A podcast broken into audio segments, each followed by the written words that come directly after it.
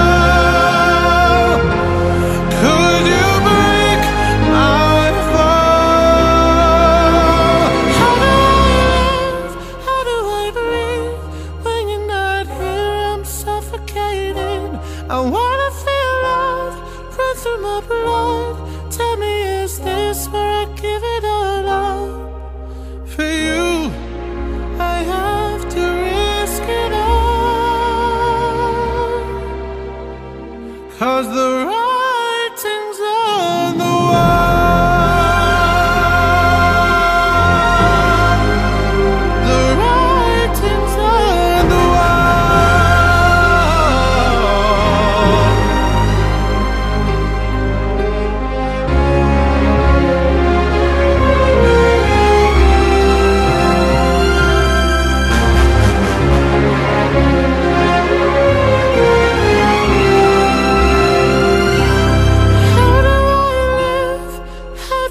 breathe when you're not here? I'm suffocating.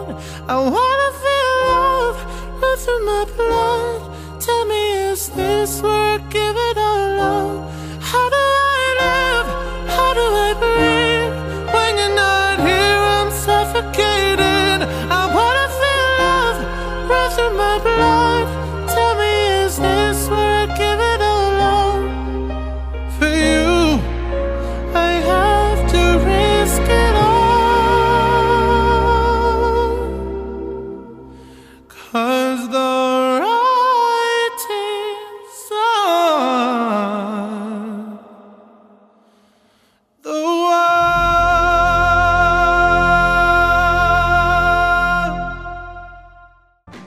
И мы дальше продолжаем называть победителей Оскара 2016.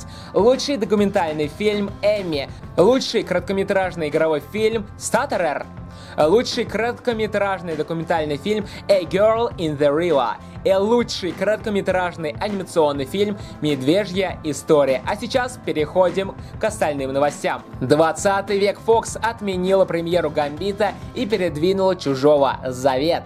Киностудия 20 век Fox провела значительные перестановки в прокатных графиках ее кинопроектов. В первую очередь была отменена премьера фантастического фильма «Гамбит», ранее заявленная на 7 октября 2016 года. Причина принятия такого решения не уточняется. Также студия Fox изменила дату премьеры фильма «Чужой Завет». Ранее он был заявлен на 6 октября 2017 года. Теперь же релиз состоится только 4 августа, но того же года. Кроме этого фильма подтверждена дата премьеры ремейка фильма «Хищник», режиссером которого назначен участник оригинального фантастического боевика Шейн Блэк. Он будет предоставлен зрителям 2 марта 2018 года.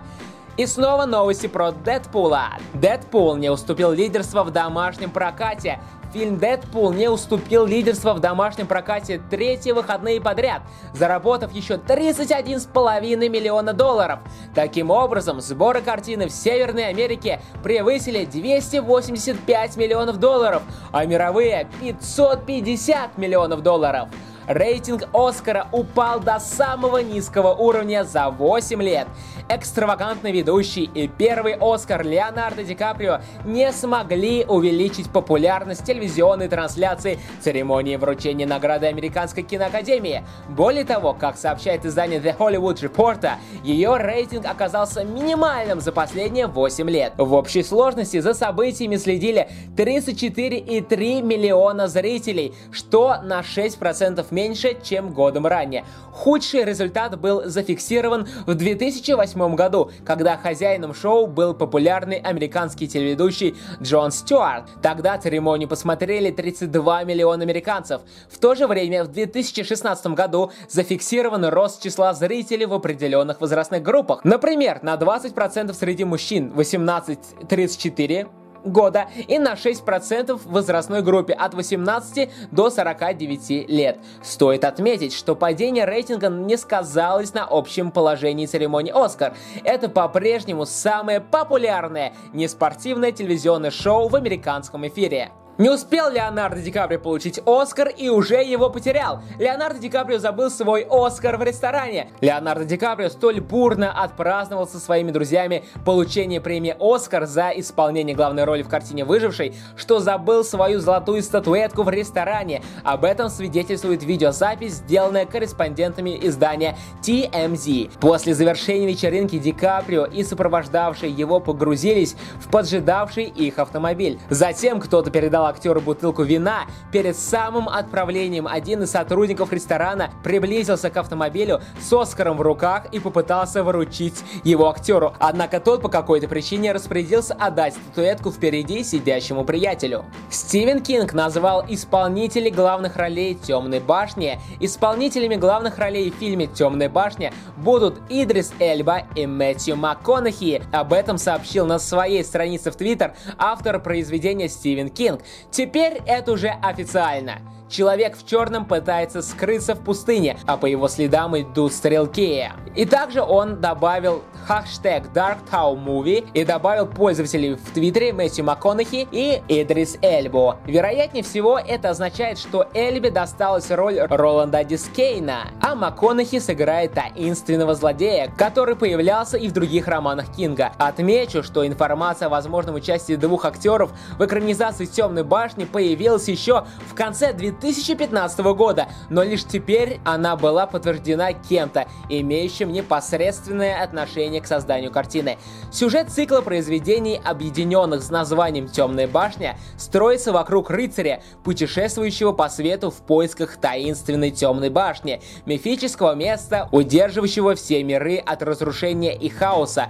Проект много раз менял концепцию и переходил от одной студии к другой. HBO не будет устраивать предпоказания показа шестого сезона «Игры престолов» для прессы. В предстоящем шестом сезоне сериала «Игры престолов» зима не настанет до конца апреля 2016 года ни для поклонников, ни для прессы. Впервые с 2011 года HBO не будет рассылать эпизоды нового сезона сериала критикам и журналистам в преддверии начала трансляции шоу. Президент HBO Programming Майкл Ломбардо подтвердил принятое решение в интервью изданию Entertainment Weekly. В частности сказав, в этом году мы не будем посылать копии прессе ни в одну страну мира. Напомню, что в прошлом году произошла утечка в сеть первых четырех эпизодов сериала, содержавших много сюжетных поворотов и отступлений от литературного первоисточника. «Игра престолов» вернется 24 апреля 2016 года. Осталось ждать совсем немного. Взломанные серверы Sony были защищены паролями 12345. Северокорейскими хакерами, взломавшим в конце 2014 года серверы кинокомпании Sony Pictures, не пришлось долго трудиться, чтобы получить административный доступ, как утверждается в вышедшей в США книге Dark Territory – The Secret History of Cyber War, фрагмент из которой приводит издание The Hollywood Reporter. Внутренняя сеть Sony была защищена паролями 1, 2, 3, 4, 5, ABCDE и Password. Таковы результаты расследования, подведенного нанятыми компанией специалистами по кибербезопасности. И это при том, что ранее различные подразделений компании, например, Sony Online Entertainment и сеть PlayStation, уже подвергались атакам хакеров, которые причинили ущерб, оцениваемый в 170 миллионов долларов. Напомню, что серверы Sony Pictures были взломаны 24 ноября 2014 года. Ответственность взяла на себя группа, именующаяся «Защитниками мира». Хакеры потребовали не допустить выхода в прокат комедии «Интервью», высмеивающей руководство КНДР. Бюджет фильма «Бэтмен против Супермена» превысил 250 миллионов долларов. Уровень предварительных продаж билетов на сеансы фильма «Бэтмен против Супермена» на заре справедливости в Северной Америке не сулит проекту стартовых рекордов, как сообщает издание The Hollywood Reporter. К завершению премьерных выходных на счету проекта может показаться около 140 миллионов долларов. Это весьма слабый старт для картины, производственный бюджет которой превысил 250 миллионов долларов. Стоит отметить, что прогнозы самой студии Warner Bros. Brothers более пессимистичны, около 110 миллионов долларов за первый уикенд. Новости одной строкой. Хью Джекман полетал на истребителе F-16. Популярный австралийский актер Хью Джекман совершил полет на американском истребителе F-16. Такая возможность ему предоставилась во время посещения авиабазы ВВС США в Техасе. Естественно, оценить фигуры высшего пилотажа и различные режимы полета Джекману помог опытный пилот. Зак Снайдер готов снять фильм о Вашингтоне в стиле 300 спартанцев.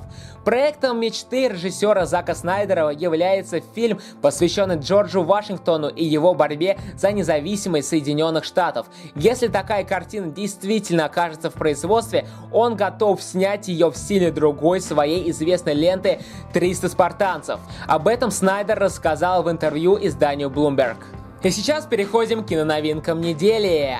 Зверополис. Добро пожаловать в Зверополис. Современный город, населенный самыми разными животными. От огромных слонов до крошечных мышек. Зверополис разделен на районы, полностью повторяющие естественную среду обитания разных жителей. Здесь и есть элитный район, площадь Сахары и неприветливый Тундра Таун. В этом городе появляется новый офицер полиции, жизнерадостная зайчиха Джуди Хопс, который с первых дней работы понимает, как сложно быть маленькой пушистой среди больших и сильных полицейских.